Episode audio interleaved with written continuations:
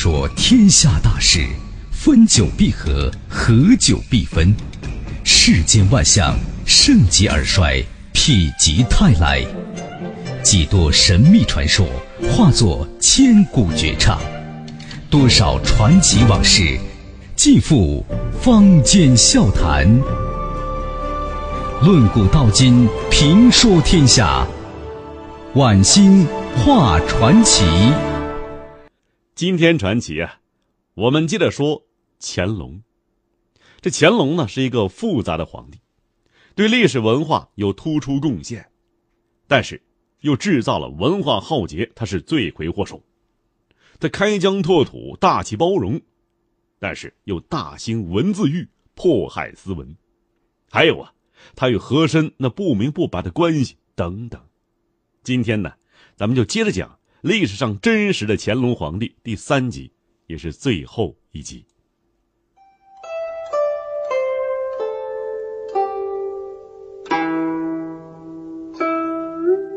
先说一说乾隆与文字狱。文字狱啊，是扼杀人民思想的专制制度，以满清的文字狱最惨烈。在很多人眼中啊，乾隆是一位开明贤德的千古明君。可事实上呢，到了这位所谓的圣主、实权老人乾隆皇帝的时候，文字狱则达到顶峰，可谓是文化浩劫。那么下面呢，我们就扒一扒大搞文字狱，乾隆皇帝都干了哪些龌龊事儿？据清代文字狱简表统计啊，乾隆在位六十年。退休之后啊，仍不舍得全呢，又管了四年，共计六十四年，制造了大规模、中规模和小规模的文字案件共计一百三十起。整个清朝文字狱啊，一共是一百六十起，它占了百分之八十，可以说五个月对文人呢刀斧伺候一次。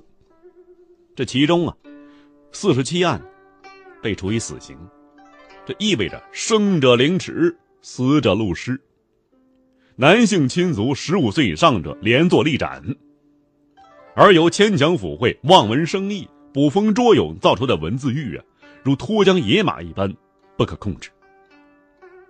甚至呢，一些疯子胡乱涂鸦也被定性为逆案，凌迟处死，可以说是荒唐到极点了。乾隆即位的时候啊，为笼络人心。首先下令刑部将悬挂在菜市口的枭首示众的汪景祺头骨取下，就炙干掩埋。接着呀，又降旨赦免了被发配到边疆的啊这个汪景祺以及查斯廷的亲属。这二人呢，都是雍正在位的时候啊文字狱的受害者。为了避免再发生以文字狱伤人的案件。乾隆皇帝啊，暂时听从了山东道御史曹一世，请宽妖言，进诬告折。当时啊，这文人呢，高兴万分，纷纷上表称颂乾隆啊，是上下无隐情，为政以宽缓，并大施感情，代理权编造名言，叫什么呢？这乾隆宝增寿考，乾隆钱万万年呢。但是乐极生悲。乾隆十六年，文字狱死灰复燃。那起于什么呢？起于为孙家淦奏稿案。乾隆十六年前后啊，一份假托工部尚书孙家淦名义的奏稿在社会流传。奏稿指斥乾隆帝啊南巡扰民，以及大小金川用兵，直书啊武不可解，十大过呀，并且啊。把这个满朝文武权贵啊全弹劾了一遍。十六年七月，云贵总督硕色密奏此事，乾隆皇帝下令追查，结果在全国十七个内地行政省中啊，就发现了伪稿踪迹，牵连者上千人。被冒名的孙家淦，在这个案子爆发以后啊，被活活吓死了。可见呢，乾隆之统治恐怖到什么程度。从此文字狱波澜壮阔，直到以修《四库全书》为名义，从而是查办禁书，彻底摧毁中华民族精神的千古创举。举几个例子吧，清朝文学家王锡侯，本名啊叫王侯，因怕名字犯忌讳，改名叫西侯。因为《康熙字典》呢，这收字太多了，用起来不方便，于是花费十七年心血，编成一部体力新颖的字典，叫《字冠》，刊行面世。书刊出以后啊，被人诬告了，说以康熙帝名义来告官。乾隆啊大怒，下令把王锡侯处斩，子孙六人处死，全家二十一人连坐。妻媳以及未成年之子为奴。江苏东台举人徐寿奎去世以后啊，他儿子为了纪念亡父，刊印了叫《遗柱楼诗集》一本诗集。这集中有句子：“他举杯忽见明天子，且把壶儿抛半边。”这壶啊是水壶的壶，但是被指啊用这壶儿比喻。葫芦这个葫，被暗指满清啊。还有呢，就是明朝七镇阁一举去清都，认为啊，显然有兴明灭清之意，于是下旨严办。徐寿奎及其儿子开棺枭首示众，两个孙子虽携书自首，自首了，应该从轻吧，但是仍以收藏逆尸出斩了。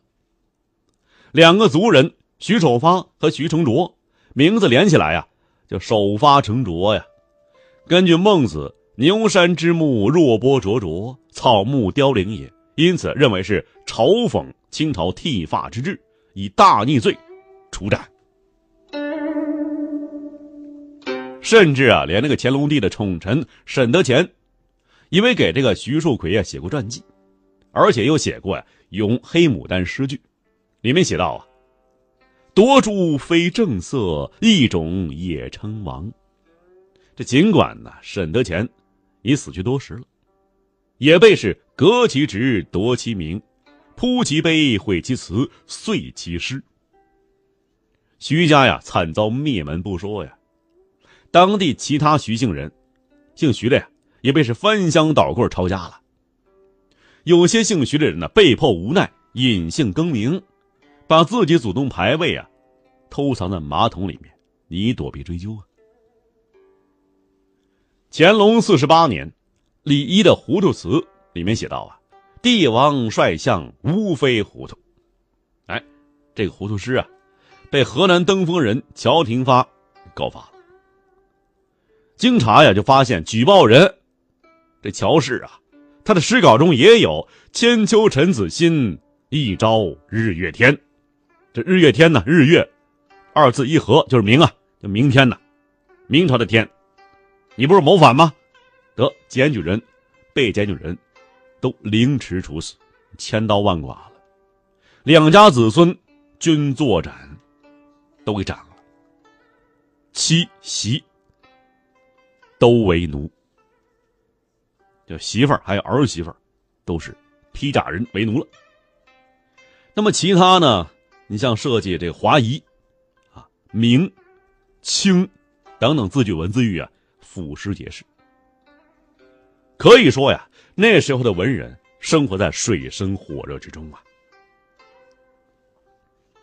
乾隆这位十全老人，咬文嚼字功夫啊非常了得，他不但火眼金睛，还有骨头里挑刺儿的这个毛病。到乾隆这一朝啊。忌讳字眼儿不断扩大，从明显处到隐晦处，从字面意到引申意，层层推敲，让文人的防不胜防。一旦被揪住小辫子或小尾巴，他根本呢不给人解释机会，你申辩没门儿一瞬间就让你呀就体味到什么叫祸从天降。